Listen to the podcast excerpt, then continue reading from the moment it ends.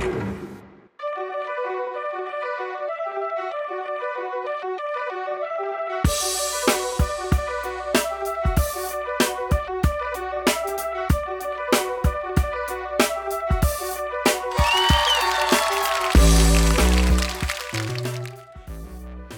んにちは、トミトです。このポッドキャストの、えっ、と、まあ、テーマというかね、なんかその、ここの番組はこれをよく喋ってるみたいなね、そういうなんかその、メイン、メインになるものを、あの、見つけたいなと思ってるんですけど、まあそんなことを言いながら今日が217回かな。なんですけどね、まあ、未だにね、その、なんかあっちこっち、えー話題が飛びながら喋ってる、えーこのポッドキャストなんですけど今日はですね別にないですあんまり話題が。まあでもちょっとそのなんだろうな。コロナの話はしあんまりねでもいろんなところで聞くからここではなるべくとかって言ってたんだけどやっぱりちょっと今ねあれなんですよね。まあ、あの僕静岡県に住んでるんですけど静岡でも結構その病院で働いてる方が感染したとかってねえ出てききたりとか、えーするんですけどあのねなんかちょっと前に浜松で初めて感染した人が出たっていうニュースが出たんですよ。でその時にこれねちょっと、まあ、ニュースで見た人もいるかもしれないですけどあのねその感染した人がどのぐらいの年か分かんないけど男性の方で自営業でで、えーなんとか検査 PC なんとか検査っていうのを受けて、まあ、その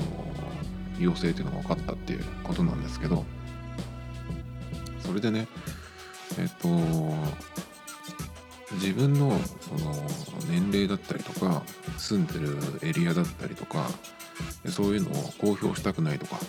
っていうねなんかふざけたことを抜かしてるらしいんですよ。でその公表するんだったらなんとかその調査に協力しないとかっていうふうに言ってるっていうことで市のねね浜松市の記者会見だからやった時にその人の、えーまあ情報というかね素性が明かせないみたいなこと言ってたんですけど言う方も言う方だしあそうですか分かりましたっていう方もねそういうなんかそれになんか答える市の方もなんかどうかしてると思うんですけどそれ言ったらどうなるんだろうと思って。お前一人のせいでどうなるか分かってんのかっていうようなね、えーぐらいのことを言ってもいいと思うんだけどなんでそれをそう言われたからって言って、えーねえ聞くのかなと思って。そんな舐めたこと言ってたら普通撃ち殺されると思うんだけどなと思っちゃうんだけど。きついですかね。まあ本当にね結構だから県内でもあのやっぱり出てきてでその病院の方が看護師さんの方が、まあ、なっちゃったよっていうニュースが出ててその方は、えっと、40代の方でで家族と一緒に住んでる方で、まあ、家族構成が、えーどうで、えーそのなんかその熱発熱してそれからその検査して分かるまでのその行動を全部オープンにしてるんですよね。だからその方は発熱があったけどそのまんま、えー仕事に行き美容院も行ってそれからまあスーパーとかドラッグストアで買い物をしてとかっていうのがあったらしいんですけど。まあだからといってそこにいた人が全員移るっていうような感染力ではないと思うんだけど今だから言ってるじゃないですかその 3, 3つの密とかって言ってるんですよねそのえー、なんだっけ。まあ距離を空けて、えーいればまあまあいいみたいなねそのまあ咳とかしてたらあれだけどあとはその密室にいない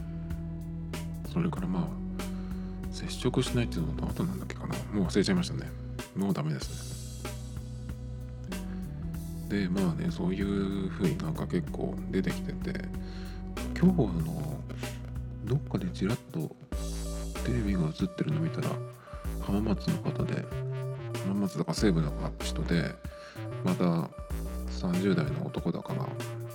感染したって言ってでその人は何してたかっていうと,、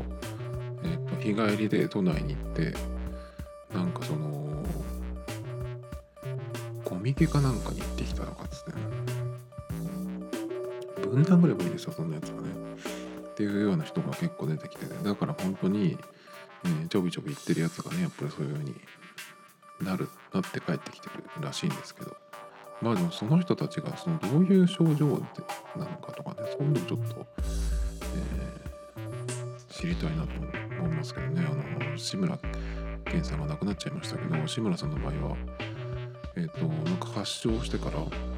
1週間経たずに亡くなっちゃったっていうかなりヘビーなね症状だったと思うんですけど。でえっと結構ねその今都内がロックダウンするんじゃないか封鎖されるんじゃないかというような段階で早くしろよと思うんですけど個人的にはね。だっていつもなんか安倍さんとかが出てきて会見すると今なんかギリギリの状態で持ちこたえてるとかそれとかまだ緊急宣言を出すほどではないみたいな。ねだって毎日何十人60人70人とか、えー、感染してる人が増えてるじゃないですか。でもそれにしてもねなんかその感染者の伸びが他の国に比べると、えー、伸びが遅いっていう言い方も変ですけどなんですよね。なんか日本その得意の隠蔽なのかなまたっていう感じがちょっとしないではないんだけどっていう段階都内のそういう段階で今都内は結構だからその国がやらないから民間がどんどんこう、ま、判断してというかっていう感じで、まあ、学校なんかもえっ、ー、とまあ入学式とかもねとりああのもちろん中心にしてそれから授業の開始も遅らせてるところも結構あるんですよね。それとか、えー、百貨店とかは土日を休みにするとか。土日に、えーと、売り上げ取れないとかなりきついと思うんですけどだからそういう方向で行くのか。だから本当にだから外出禁止で営業禁止とかって中止とかにするともちろんそれは見立てなんだけど潰れるところもバンバン出てくると思うんですけどだけどいつ終わるかわからない。っていう状況でこうだらだらねやってるとそれこそ今イギリスがあの外出制限が2年続くんじゃないかとかっていう話も出てきてるんですよねだけど中国の武漢とかあとは武漢なんかは早いですね。もう2ヶ月経ってそろそろその封鎖も解いて結構その商売なんかもねあの戻ってき始めてる。まあ100%じゃないけど7080%ぐらい、えー、来てるみたいな記事も出てるんですよね。で韓国も結構だからそのハードランディングとかね、えー、一気に思い切ってやって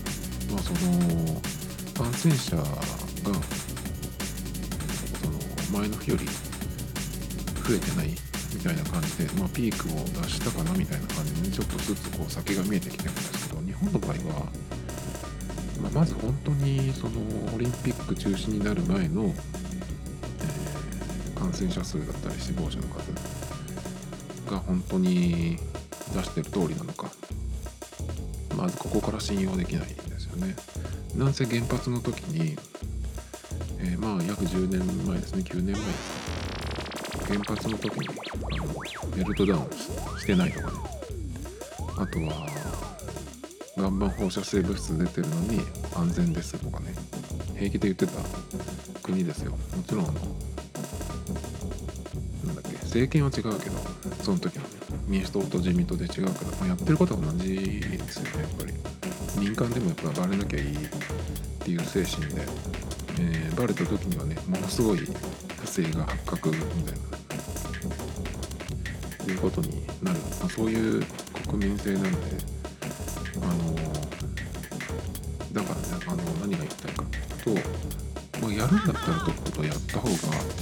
その先が見えてくるっていうのは他の国を見てれば分かるじゃないですか。シンガポールなんかもそう早いし、中国とかねやっぱり、まあ、独裁政権社会主義の国と民主主義の国でやっぱり、えー、そのやり方とかできることが違うっていうのはあるんだけど、まあ、そんなこと言ってられないじゃないですか。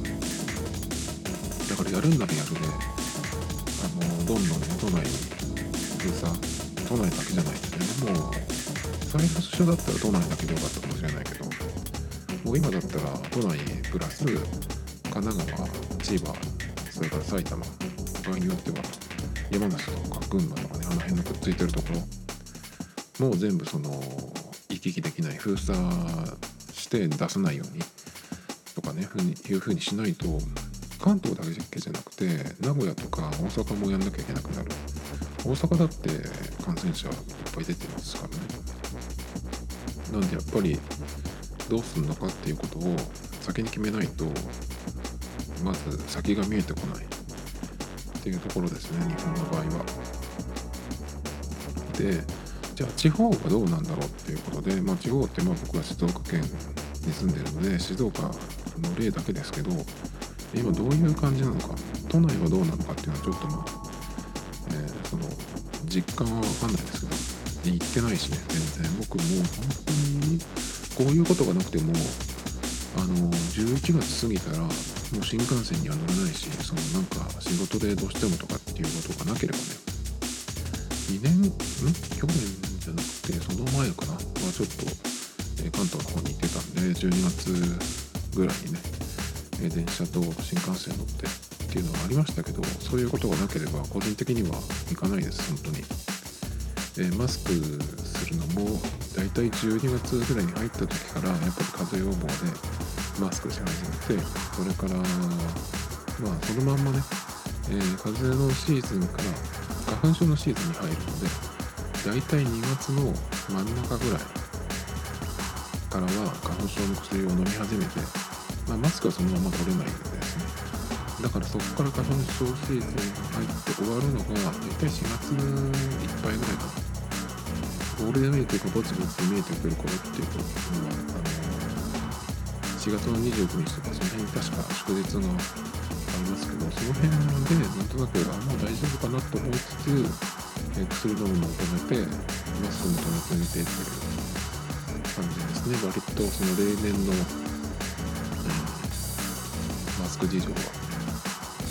なんですけどまあ今回はねちょっとどうなるかわかんないんですけどでそんな感じなのでまあ割と気をつけていこうというかあとマスクももちろんしてるし新幹線とか電車も、えー、その今コロナに関わらず風邪のシーズンは乗らないしそれから買い物とかもあんまり、うん、どうしてもここに行ってこれが買いたいっていうのがなければねそのお店にも行かないしそれからあとは何かな。でも結構いろいろちゃんとしてる方じゃないかなと思います。もちろん手洗いうがいとかもね、えー、まめにしますし。手洗いうがいといえばねあこれ後で言えばいいかあのー、それとかね。他に何があったかなやってることって？まあでも本当になんか良さそうなこととかねあれば割とやる方なので。もちろん僕はライブとかにももともと行かないし。だからあんまりその、えー、リスクのある行動っていうのはしてないと思うんですけど。あでもたまにねちょっとこうエロいマッサージ屋さんにね、えー、冬に行ったりとかすることありますけど。でもね冬はねちょっとオイルマッサージとかはあのその部屋によってはね結構あの寒いんですよ。ベッドとかがそのベッドとかマットにこうヒートシーターみたいな何ていうのあるのホットカーペットじゃなくてそのベッドの上にベッドの間に引くようなやつ。そういうのをねあの入れてくれるお店もあるんですけどそういうとこだといいんですけどそうじゃなくて本当になんかただその暖房がついててそのそれも効かない暖房が一応のついててで、まあ、ほぼほぼ裸の状態で横たわってでオイルって言ってもやっぱそのついた後のところってやっぱ寒くなってくるんであのまあお店とかそのオイルのにもよりますけど結構寒いとこはね結構もうガタガタ震えるぐらいのところがあったりするんであんまりだからまあ冬は行かないですけどね。何の話をしてるんですかね。で、まあ、割と僕は気をつけてる方ではあるんだけど今その静岡に住んでて、えー、東京はロックダウンの噂とかねまあいつやるんだあのなんだっけなんとか宣言は出るのかっていうようなところに来てるけど、えー、地方地方の一つである静岡県はどうなのかっていうのをね今住んでてどんな感じなのかっていうのをちょっと、えー、喋るとまずさっき言ったみたいにぼちぼちその県内市内でも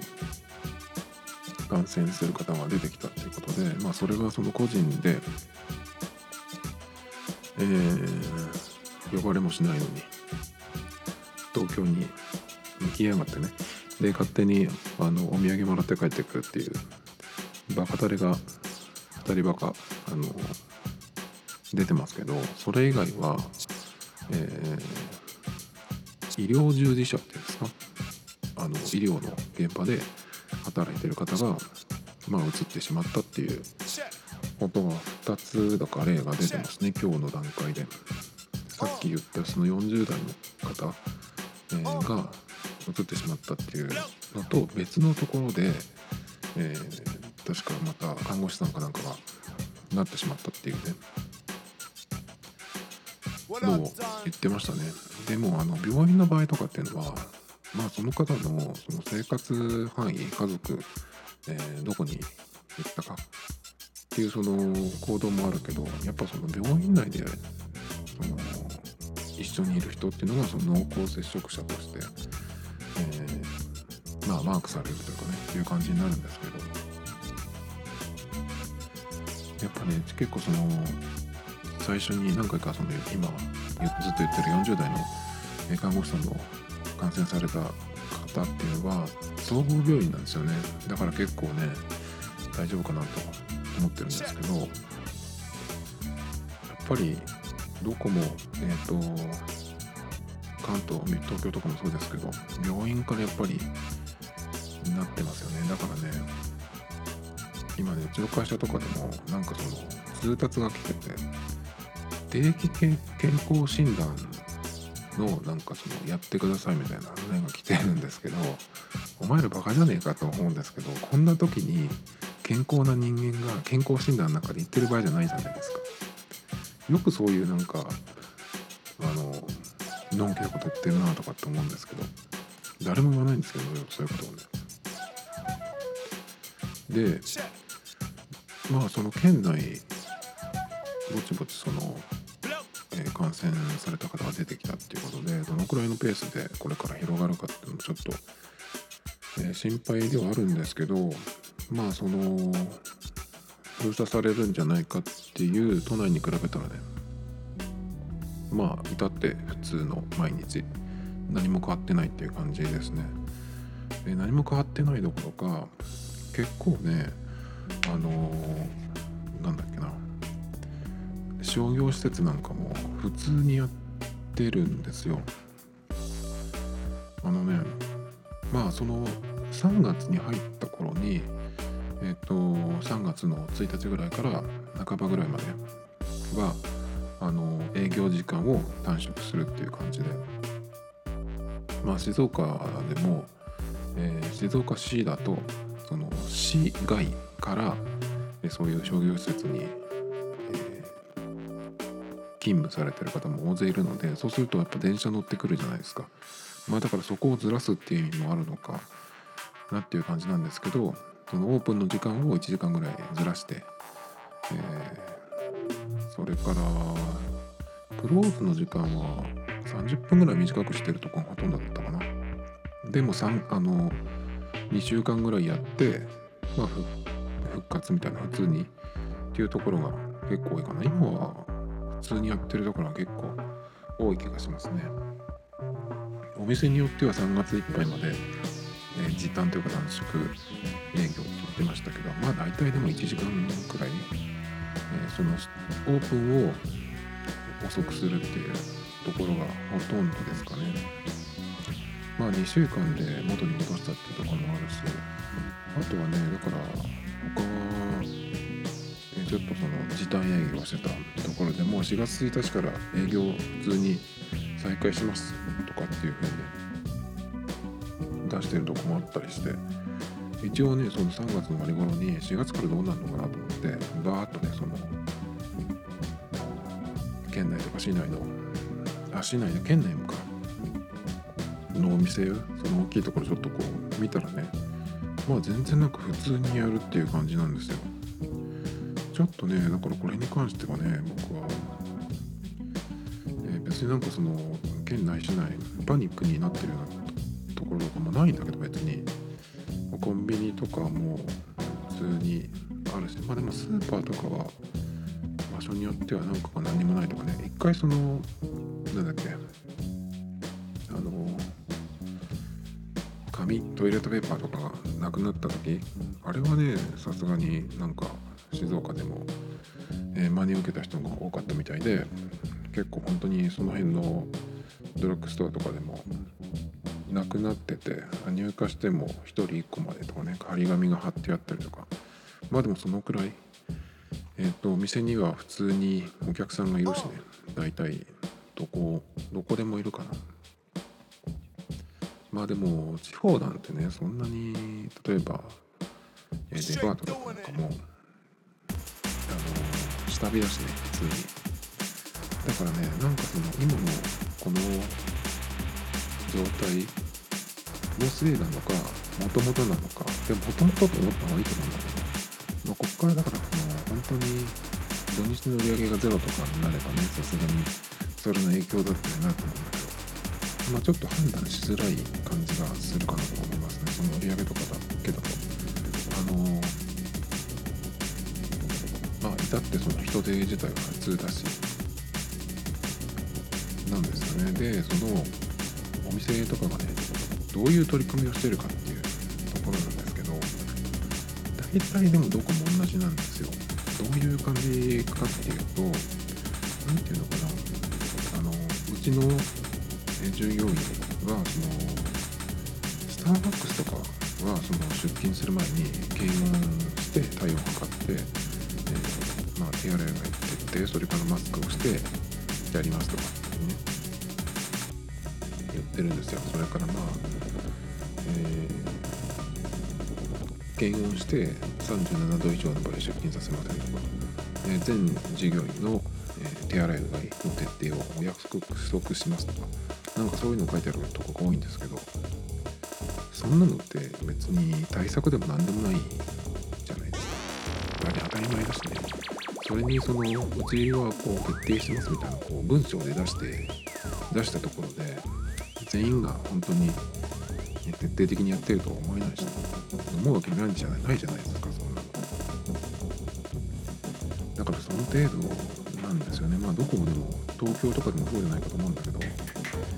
でもどこでもあれですもんね東京とか。普通に営業してるし客が全然来てないとかって言ってるけど、まあ、開けてるのは開けてるじゃないですか。でそのね静岡でもその4月1日から普通の営業時間で再開しますとかって言ってるんだけどあのやっぱりこういう判断できるなって思うんですよね。まず今のこの世界中見てればどう考えても、のまんまにしておけばそのまんまっていうのはもう鉄道高速道路、まあ、道路、えー交通機関、えー航空機もそうですねが全部その自由に動いてるれば人の移動ができるわけだし、まあ、そこを止めない限りはまずねあのウイルスが人を媒介にして移動してるのでそれを止められないじゃないですかでまずその感染した人をどうやって隔離するか。そこをまず止めるとこを止めてであ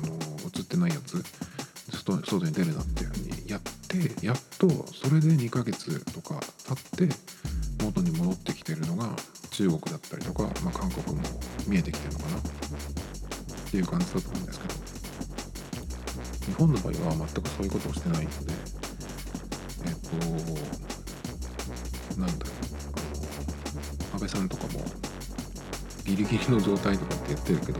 この状態だったら誰がどう考えても増える一方じゃないですか。だって止めてないんだか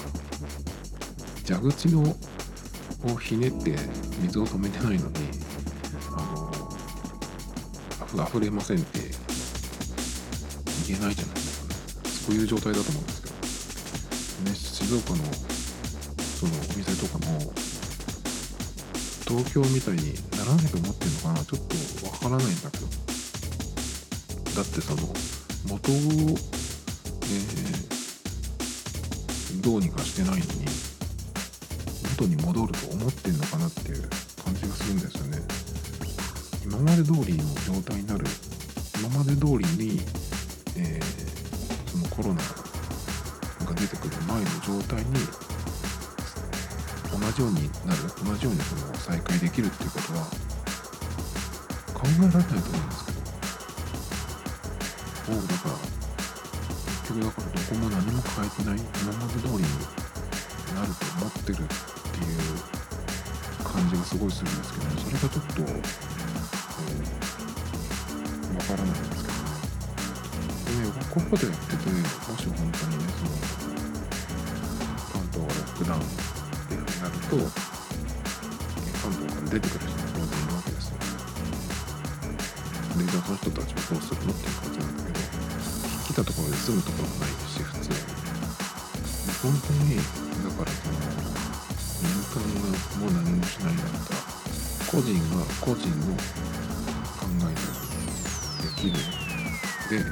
動くようになると暴動になるんですよねだから本当に他県のやつが入ってきたって言ったらもう怒られるかもしれないですねそういうことも起こり得ると思うんですよねこれってだって自然災害じゃないから人間の行動の問題だから人間を止めればいいっていう単純なことだと思うんですけどいつまで止めるが、えー、どういうふうにどのぐらいまでになりそうかっていうのはそのも他の国を見てれば分かるからどんどんね後から、と思うんですけどねそれでまあ例えば2ヶ月、営業とかできないってなったらその2ヶ月分のその補填というかねそれをなんとか、え、してでそうすればまあ財政は赤字になるけど消費とかね、え、雇用の問題とかは何とかできるんでその国の財政なんかは後から何とか考えればいいんじゃない。だってアメリカだってものすごいあの何百兆円とかっていうお金を出してますよね。もちろん株価とかはどうなるか分かんないけど。でもそれをやらないと復活できないじゃないですかなんかそのなあなあにして、えー、いいつも通りのその日本の感じでね曖昧にしといて元に戻る。何事もなかったかのように元に戻ると思ってるっていうのがねいやちょっと本当についていけないなっていうかね本当は早くこの国から出たいなというのがさらに強まりましたけど日本人としては行けるところがあるのかっていう感じがちょっとしちゃうんですけどね。いや去年までにあでもねそう思ってもやっぱりこの状態アメリカとかにいた方が良かったのかなとかちょっと一瞬思っちゃいますけどね、まあ、アメリカに住んでる人には悪いけどもう2週間ぐらい外に出てないとかって人もいるしね。でもアメリカなんかでも結構州によって違うって言ってましたね。ニューヨークとかサンフランシスコ。それからとどこだっけかな。は本当にもう外出禁止っていうか外出制限。エッセンシャルっていうよく言いますね。だからその生活必需品を、えー、ってる人作ってる人あとはまあ医療関係とか警察とかそういう本当に今のその生活に必要なところ以外の人が、えー、まあストップで自宅勤務とか自宅待機っていう感じで、まあ、買い物とかあとまあでもねジョギングとかねそういうのはいいとかって言ってましたね。あの今日リビルドを聞いたんですけどそうしたら言ってましたよそういうふうにまあ週によって違うけどっていう話だったんだけどでねジョギングするのもえっ、と同じ家に住んでる人と一緒に走るんだったら別にいいんだって。まあジョギングくらいね一人で行けよっていう感じなんだけど。もし違うところに住んでる人と一緒に走ってるのが分かったら罰金って言ってましたね。走るのはね人がいたら邪魔です正直。僕も週に2回ぐらい走ってますけど今ちょっと膝が痛くなっちゃってね。この間え前々回走った時にちょっと、えー、その後か。ちょっと膝があれかなっていう感じだったんですよ。で前回あの走る前にちょっとまあとりあえず走り始めてみてダメだったらやめようと思って。前に本当に膝痛めた時は階段の上り下りとかも本当にできないぐらい痛めちゃってそうすると結構治るまでに時間がかかるんですよ。そういう時に筋肉痛とかだったらね別にその無理にやってもまあ大丈夫ですけど膝とかやった場合にそのこれでも暗いみたいな感じでねあのー、やっちゃうと本当にダメになっちゃうらしいんで、えー、素人の人でもね気をつけた方がいいっていうふうに、えー、まあどっかで読んだんですけど、まあ、本当にその通りだなっていう感じでだから今ちょっと様子見なんですけど。まあだからもしそうなっても、まあ、走りに行くことはできるなと思ってそれはちょっと安心してるんですけど。やっぱ体鍛えられないとね免疫も強くならないしね。まあ走るのはやった方がいいですよ。走れる人はでね他の何をしようと思ったあ他に、え今商業施設の話をしましたね。結局、ね、何もどこもやってないよって普通になんなら普通に4月からやってるよっていう、信じられない感じになってますね。なんかそのみんな先を見てないなっていう感じがするんですね。先をこう予測し予想してこうなるんだったらもう今からやった方が早いっていうふうにそういう簡単なことも、えー、できない人がほとんどなんだなって感じでみんな頭いいんじゃないのって思っちゃいますね。僕なんか、え、授業についていけたことがないレベルのバカだからですけどそういうところはなんでだろう頭いい人は違うのかな？わかんないんですけどねなんか台風みたいなもんだと思ってんのかなっていう感じがすごいするんですよね。台風はまあとりあえずその一晩なり、えー、すればね過ぎて天気は回復するじゃないですか。まあ土砂災害とかはなんとかしないといけないんですけど、まあ、時間がなんとかしてくれるみたいなところはあるじゃないですか。まあ、そういうふうに考えてるのかなと思ってね。全然違うよって。なんでその他の国を見ててすぐ行動に移さないのかなっていう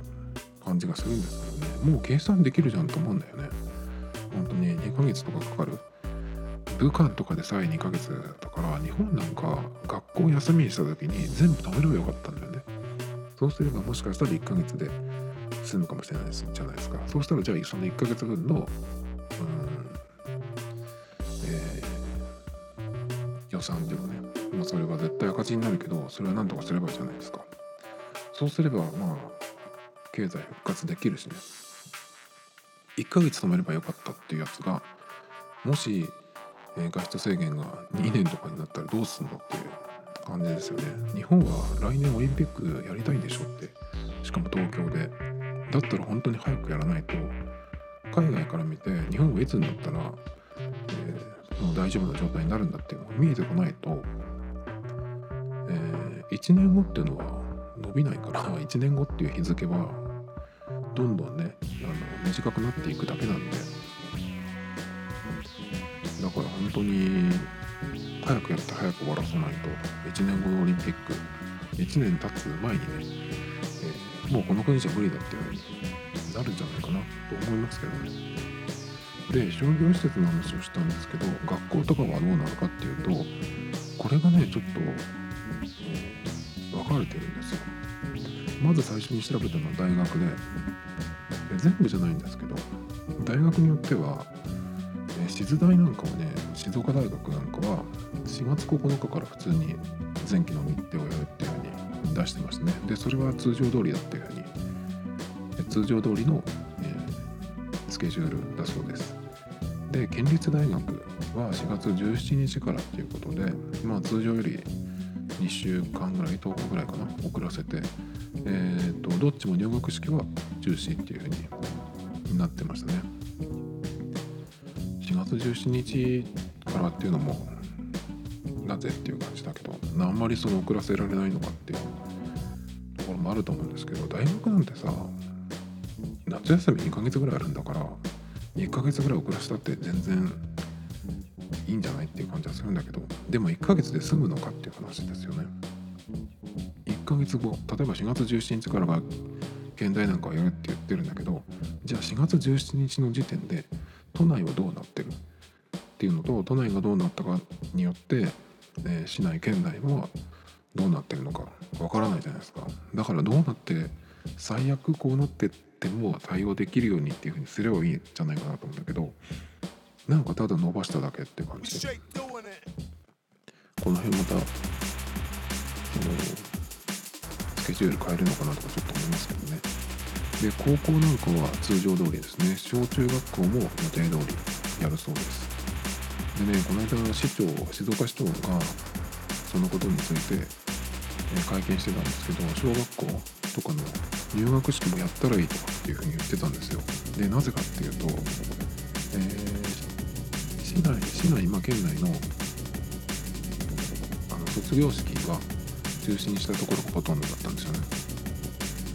でその卒業式中止にしてまあ今日まで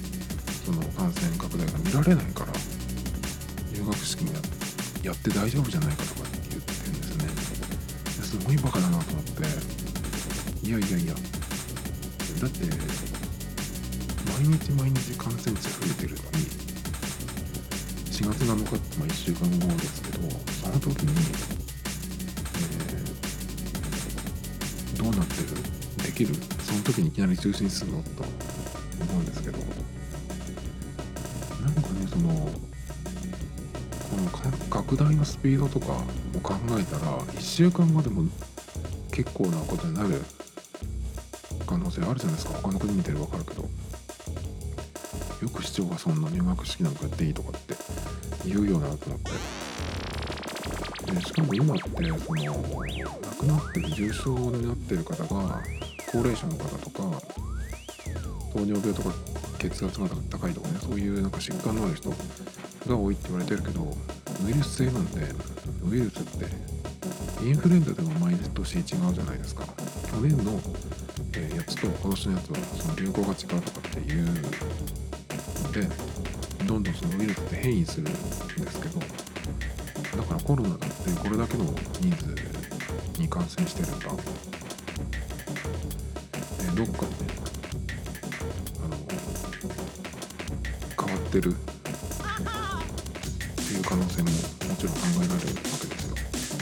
感染しても症状が出ないっていう人もいるっていうからそこで、新しい何ていうのウイルスかかっていく場合も考えられるじゃない。そうすると今まで子供とか若い人も全然大丈夫だったって言ってても急にね普通にしてたらあの大勢突然亡くなったりとかそういうことが考えられないわけじゃな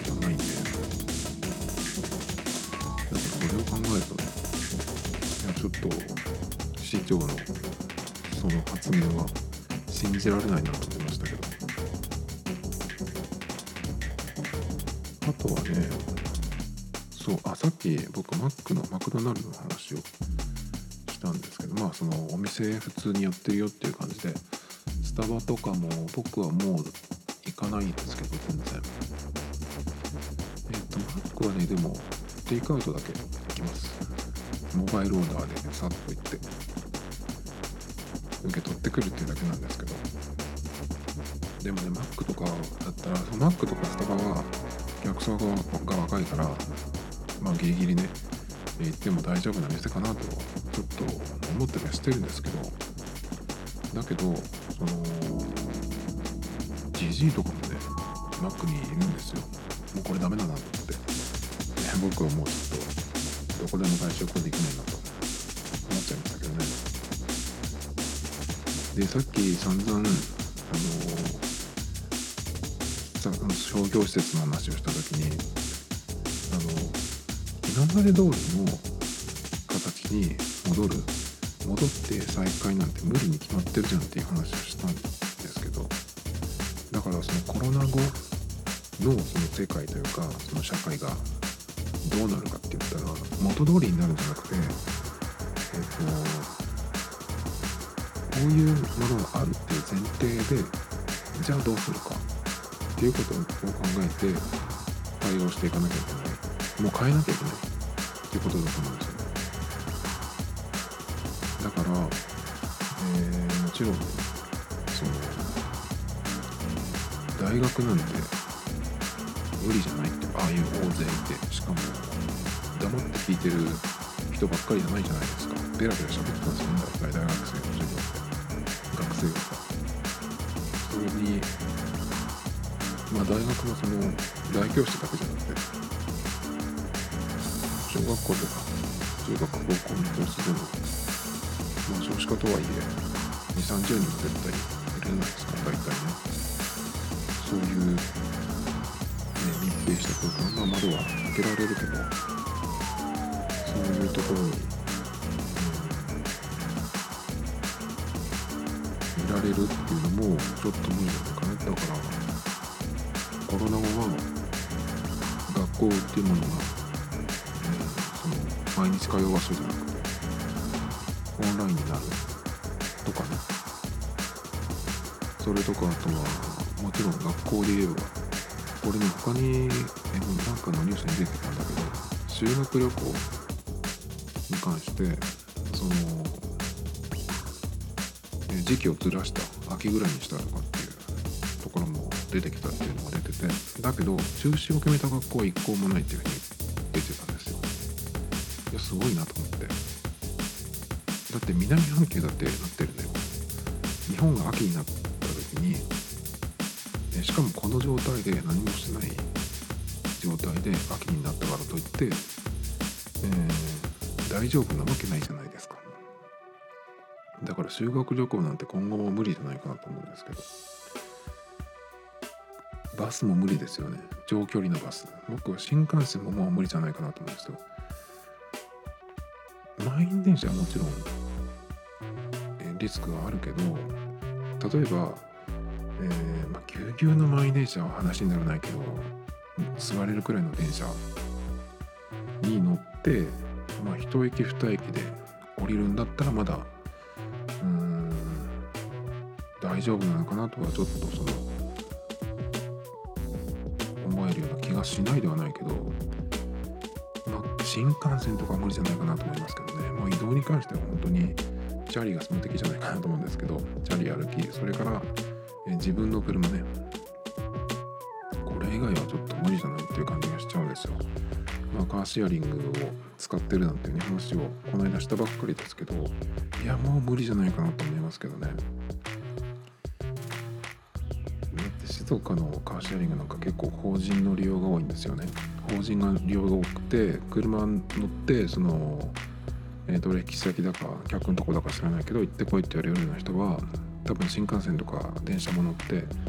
えー、どっか行ったりとかする生かされるような人だと思うんですよね。まあそういう人が、えー、6時間とか8時間とかずっと運転してるわけじゃないけどまあその借りてね、えー、平日毎日のように使ってる車ちょっともう俺無理じゃないかなっていう感じがしちゃいますねちょっとカーシェアのだから、えー、解約をちょっと考えてますだからカーシェアじゃなくてえっ、とレンタカーならまだその返した後にしっかりその貯金とかねっていう対応ができると思うんでまあどのくらいのその値段のさになるかあとはその手続きの面倒くささとかねカーシェアリングだと、えー、ガソリンはその乗った人がね、えー、少なくなってたら、えー、スタンドに行って、車の中に入ってる専用のクレジットカードで、え決済すればいいっていうだけなんでその乗る人にはその直接ガソリン代の負担というのはないんですよ、まあ、もちろん利用料とかには含まれてるんだろうけど普通にそのガソリン入れると例えば半分とか入れると3000円とかするんですよね。まあだからそれに考えそれに比べれば、えー、負担は少ないんですけどこれがレンタカーになるとレンタカーの場合は満タンにして返してくれっていうのが多いんですよ。だからまあその半分まで減った状態になるっていうことは相当な距離走らないとなんないと思うんで例えば1日借りてまあ1時間ぐらい、えー、運転して返すっていうふうになるとまあそこまでの料金にはならないと思うんだけどまあ満タンにして返す。っていうのをやんなきゃいけないんで、まあ、それの料金とか考えるとね1回どのくらいになるのかなとかねちょっとちゃんと計算しようかなと思うんですけど。結構ねその、えー、延期の期間がね結構やっぱみんな短い静岡のやつがね見てると、え、静岡のその春にやるお祭りとかあるんですけどそれはまあ早々中止になりましたね。まあそのゴールデンウィークにやるお祭りも中止になりましたね。この辺は結構早い判断だったなと思うんだけどそれ以外はちょっと全然何もしてないんですよね。国がやらないなら県とか市がどんどんやればいいのにとか思っちゃうんですけどもう静岡駅に新幹線来ても人を降ろさないよとかねそのぐらいなんかできないのかなと思うんだけど。で結構その延期の期間がみんな短い。2週間とか長くても1ヶ月。もっと長くても秋とかね、まあ、秋っていうのはこれは根拠がないんじゃないかなっていう感じがするんですけど。だからね本当あとはね、えー、秋にできる保証なんてないよなってさっきも言ったんですけど夏に台風来てその土砂とかの被害まあどこがどういう被害になるか分かんないけどやっぱ海沿いとかさこの間の千葉とかね大変だったじゃないですか。だからああいうところでその避難しなきゃいけなくなったらまたそこで感染が増える。っていうのもありえるんでそうなったら秋なんて絶対無理じゃないですか。あとそのカーシェアが今ちょっとダメかもっていうふうに言ってたんだけどあともうねたまに使うやつでコワーキングスペースっていうシェアオフィスみたいなねところ。まあそのシェアオフィスっていうとそのスペースが自分の、ね、スペースが小部屋みたいなのがあってえー、そこをこう契約して使うっていうのはあるんだけどオープンスペースでその1日いくらとか、まあ、1ヶ月いくらで自由に出入りできるとかねそういういろんな仕組みがあるんですけどそういうのもダメじゃないかなっていう感じがしますね。だから今これまでにそのシェアビジネスっていろいろ民泊とかそのルームシェアとかシェアハウスそういうのもいろいろ出てきましたけど軒並みダメじゃないですかねシェア系は。やっぱり人が集まるしまあその誰が使ったか分かんないっていう感じだしね。いやシェアビジネスもう無理じゃないかなって感じがしますけどね。だから本当に所有できないとダメって全部所有しないとダメじゃないかなって。真逆になりますよねだから。語の世界いろんなものがその対応しないといけない。んだけど本当に真逆になるものも結構あるんじゃないかなって感じしますね。でさっき、まあ、これちょっと前後したんだけど話が。さっきその商業施設がね全然その普通にやろうとしてるよっていう話をしたんですけど今って店とかでも誰かがその感染者が出たら休業になってるところって結構多いと思うんですよね。スターバックスとかもお店単位で閉めたりとかしてましたけどだからその営業してる店まあどこでもそういうふうになる可能性があるわけですよ。しかも 1, 週間とかね、2週間とかまあ閉めないといけない。で閉めたら閉めたで、え、また開けた時にね元に戻るかって言ったらあそこの店でなったってで分かってるわけだから人すぐに戻ってくるかっていうと分からないですよ。厳しいですよね。だけどあんまりそういう話がそこまで聞かないっていうことは多分まあそのお店とかね商業施設で感染者いるけど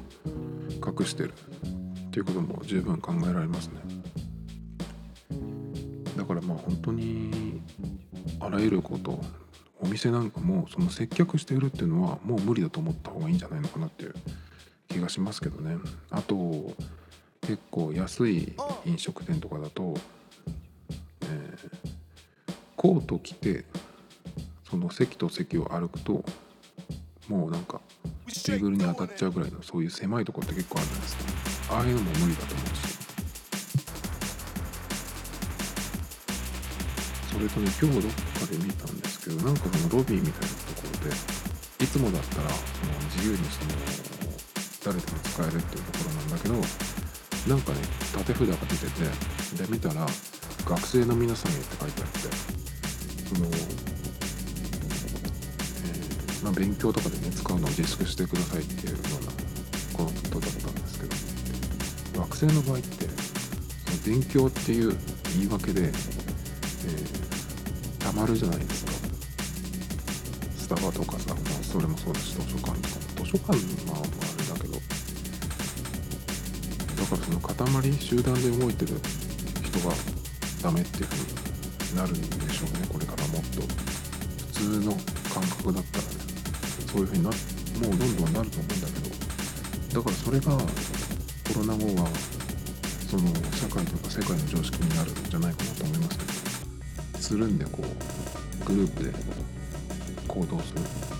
だから本当にあのだあの場所っていうかそのスペースごと、えー、何月何日にのこの時間何名で使えます。とかっていうその借り方ができる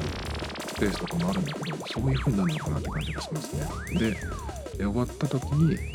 そのスタッフが徹底的に除菌する清掃する。っていうことはもちろんその分のコストもかかるんですけど。だから不況になるけどその分コロナ対策の、えー、コストがねかなり上乗せされるんじゃないかなと思いますけどね。だから本当にいろんなものが、えー、変わらないと無理なんじゃないかなって。だから本当に今いろんなところに回した時にコロナがあるっていう前提で営業なりにしていくって考えるとアウトなところばっかりなんですよ。だからどうやってみんなこれを変えていくのか。だからそれをどんどんやった人から、え、次の世界に行けるって気がしますけど今日ねまあこの話はもうこの辺でいいとして。今日久々に久々ってわけじゃないかなまた恒例のマクドナルドに行ってきましてなんでかっていうと4月はねちょっと新しいのが何にもなくてつまらないんですよ。今のところ今のところというかまあここ最近去年から言うと目立ったのはね秋ぐらい10月くらいだったかな YOSHIKI が CM やってたあの照り焼きのシリーズね。あれの旨辛照り焼きっていうのが結構辛いんだけど僕はすごいハマってしまって週2ぐらいで食べてました。でそれが終わってからはグラコロかな。でそれが終わって年内はそんなもんだったかな。で年明けてえっとビッグマックのなんかシリーズがやっててギガビッグマックっていうものすごいでかいやつ一回食べに来ましたけどそれの後に今の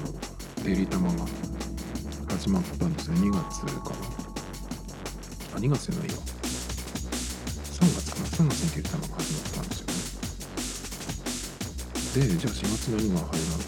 何がやるかなとかって思ってたんですけど何にもなくてデリタムが継続なんですよね。でベーコンポテトがなんか出てたんですけどベーコンポテトはあれなんですよ。バーガーじゃなくてサイドメニューアップルパイみたいな形になっていやーそれかと思って。と言いつつ今日食べてきたんですけど